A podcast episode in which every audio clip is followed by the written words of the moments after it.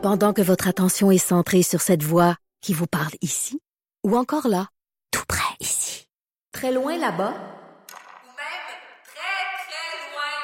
Celle de Desjardins Entreprises est centrée sur plus de 400 000 entreprises partout autour de vous. Depuis plus de 120 ans, nos équipes dédiées accompagnent les entrepreneurs d'ici à chaque étape pour qu'ils puissent rester centrés sur ce qui compte, la croissance de leur entreprise.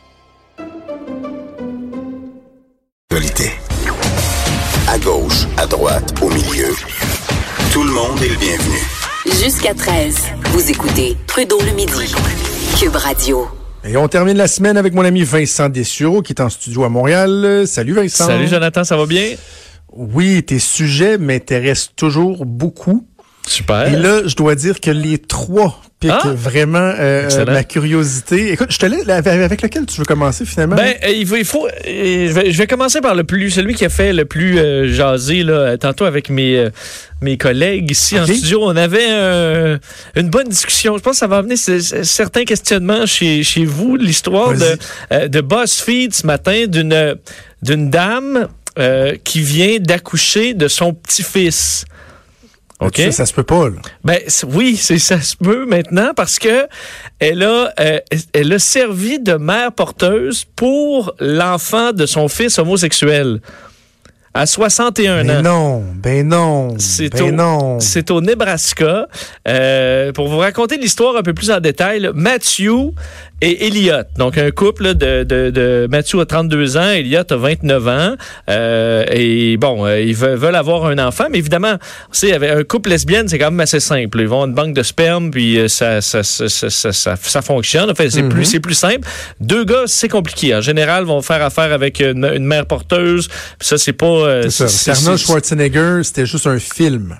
euh, oui, mais ça, ça devient Car- compliqué. Qu'Arnold tombait enceinte là, dans un film. là. Et là, euh, la mère à Matthew, euh, qui a 61 ans, qui a eu trois enfants, elle dit, ben, je vais le porter, moi, votre bébé. Et euh, elle a lancé ça au début, semble-t-il, à la blague, mais le, le, le, ce, ce jeune homme en question en a parlé à son, euh, son, son expert euh, pour euh, les, les programmes in vitro. Puis il a dit, ben, si votre mère est en santé, euh, il n'y a pas de problème. Alors, ils ont fait une batterie de tests. La dame qui est en, ce qui s'appelle Cécile, elle est top shape, la madame, 61 ans, la grande forme, tapis roulant, font tous les tests, elle n'a pas d'autres pression, rien. Alors là, comment ça fonctionne, là? La, la mère de la, la- de la dame de 61 ans est fécondée par l'ovule, pas le sien, l'ovule de la sœur au chum euh, à son fils. là. Ben non, mais attends, ben voyons. Tu comprends? OK, il y a une sœur d'impliquée là-dedans en plus. Oui, ben en fait, parce que euh, leur objectif, c'est d'avoir... Ça se passe tout au Saguenay, cette histoire-là? Non, non, c'est à Omaha. Oh, T'es pas gentil, ce que tu dis là. Jonathan, ça fonctionne plus comme ça. Euh, au Nebraska. OK, bon, est-ce que eux, leur objectif, c'est d'avoir un lien génétique, là? Puis évidemment, si t'as, ça va te chercher un ovule dans une banque d'ovules ou du sperme dans une banque de sperme, c'est pas pareil. Alors là, ils ont dans, euh, donc, la mère porteuse, euh, donc, euh, porte l'ovule de sa, sa, comment qu'on dit, sa bru? Ça, Mais non, c'est pas sa bru. C'est pas non. sa bru, c'est qui? C'est, Ça- ben, si c'était sa bru, il faudrait que ce soit la, la, la blonde de son fils, la femme de son fils. Là, dans le fond, c'est. ben, c'est le chum Euh, à son, f- c'est la, ouais, c'est vrai, non, ça marche pas, c'est la c'est sœur ça. du, C'est que dans le fond, la mère. C'est le Ok, fun. bon, la, mère la mère de, de l'enfant, c'est la belle-sœur du père et, et la sœur de l'autre père. ouais, ben, en fait, tu vas voir que ça se complique Non, la, encore. ben, la mère, la mère au, au niveau de l'ovule, Au niveau de la, la. Exact. Euh, et là, le sperme, il arrive de où, tu penses? Euh, attends, attends, attends, attends, attends. Ben là, faudrait que ce soit l'autre gars, non? Des- Ben, non, Logiquement. Le sperme, c'est le sperme de son fils. Ben, c'est ça. Ben, l'autre gars, oui, c'est ça. Mais en fait, donc, elle a, elle, a un enfant avec le sperme de son fils et l'ovule de la, sœur sœur à autre chum à son son fils. Euh, et là, tout, tout ça a collé, euh, ça, ça a bien été. Elle est à l'air. La photo de famille est un peu bizarre parce que une dame de 61 ans avec une, une baleine de femme enceinte, ça, ça détonne un peu. Donc, tu vois les grands-parents avec grand-maman enceinte et le, le jeune couple tout, tout sourire euh, aux côtés. Donc évidemment, il y a, il y a certains. Eux autres même, là, il, il, il semble y avoir eu certains questionnements dire, voyons, ça n'a pas de bon sens. Mais en même temps, bah, Ben- c'est- c'est c'est faisable, pourquoi pas? Parce que eux, il y a certains, je me demandais ben, pourquoi ils n'ont pas pensé à l'adoption, mais ils disent au Nebraska, C'est un des, euh, des États où on, il y a de moins d'ouver- le moins d'ouverture vers euh, les homosexuels. Alors, il n'y a pas de loi qui les protège. Euh, lui avait déjà perdu son travail dans une école catholique parce qu'il était, il voulait se marier euh, avec son chum. Euh, donc, tout- tout- au niveau de la de l'adoption, ça semble être compliqué. Il y a beaucoup de jugements. Alors, ils se sont dit, on va, on va éviter de passer par là. Ça va être trop difficile. Et euh, ben là, ils auront donc un enfant euh, génétiquement euh, le, le- des- le- le leur. Pas génétiquement non, mais c'est fucké aussi parce qu'au Nebraska, dans les papiers de, de dans ton, baptistère, c'est comme ça qu'on dit, ça, certificat de naissance, tu dois, la mère, c'est la personne qui a porté l'enfant. Donc, c'est pas, pas la personne qui a donné l'ovule ou autre, ou l'autre papa. Dans les papiers, c'est la grand-maman qui est la mère et son fils qui est le père. Alors, c'est vraiment ça dans les documents officiels de l'État.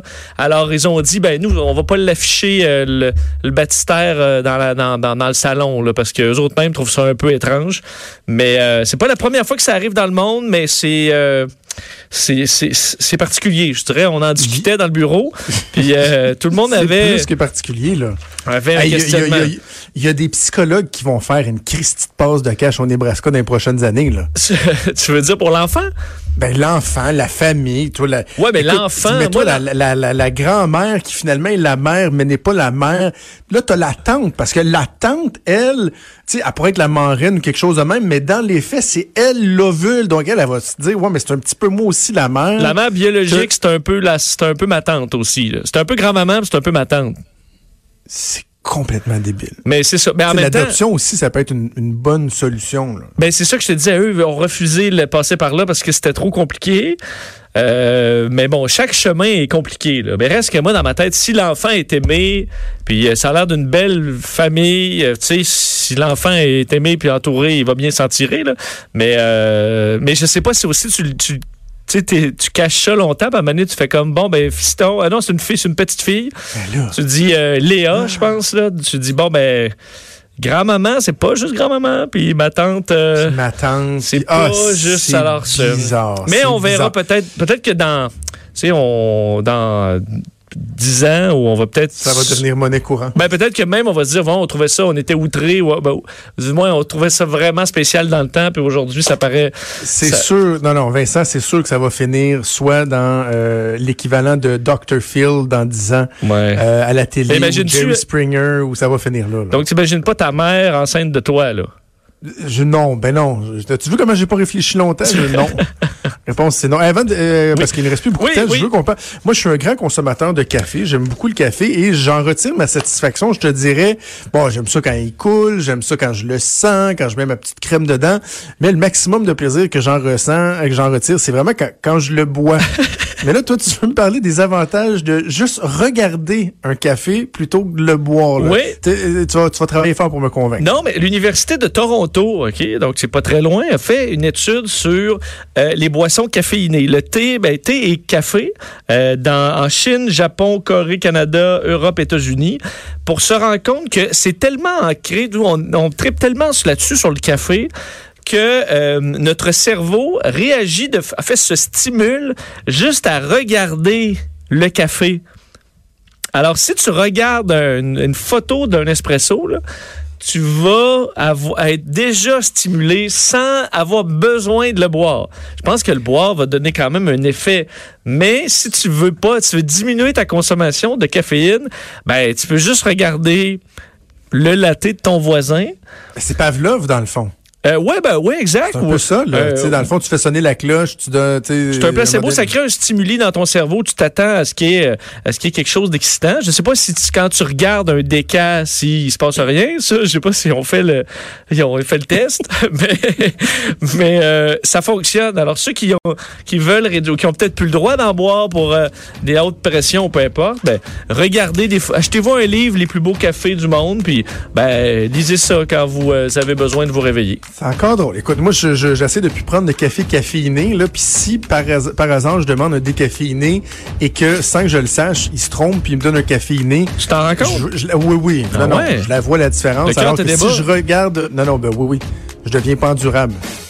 Même les gens qui écoutent le show, des fois, pourraient le savoir quand je suis euh, sur le caféiné ou pas le ou sur le décaféiné. Bref, euh, c'est. T'es euh, sensible quand même? Oui, personne sensible. Je paraît pas, mais. Hey Vincent, je te souhaite un bon Bonne fin de semaine. On t'écoute avec Mario à 15h. On se reparle lundi. C'était Vincent Dessureau. C'est déjà tout le temps qui nous reste.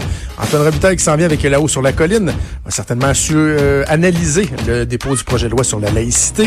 Ça va être bien intéressant. Je vous souhaite un excellent week-end et on se reparle lundi à midi. Ciao!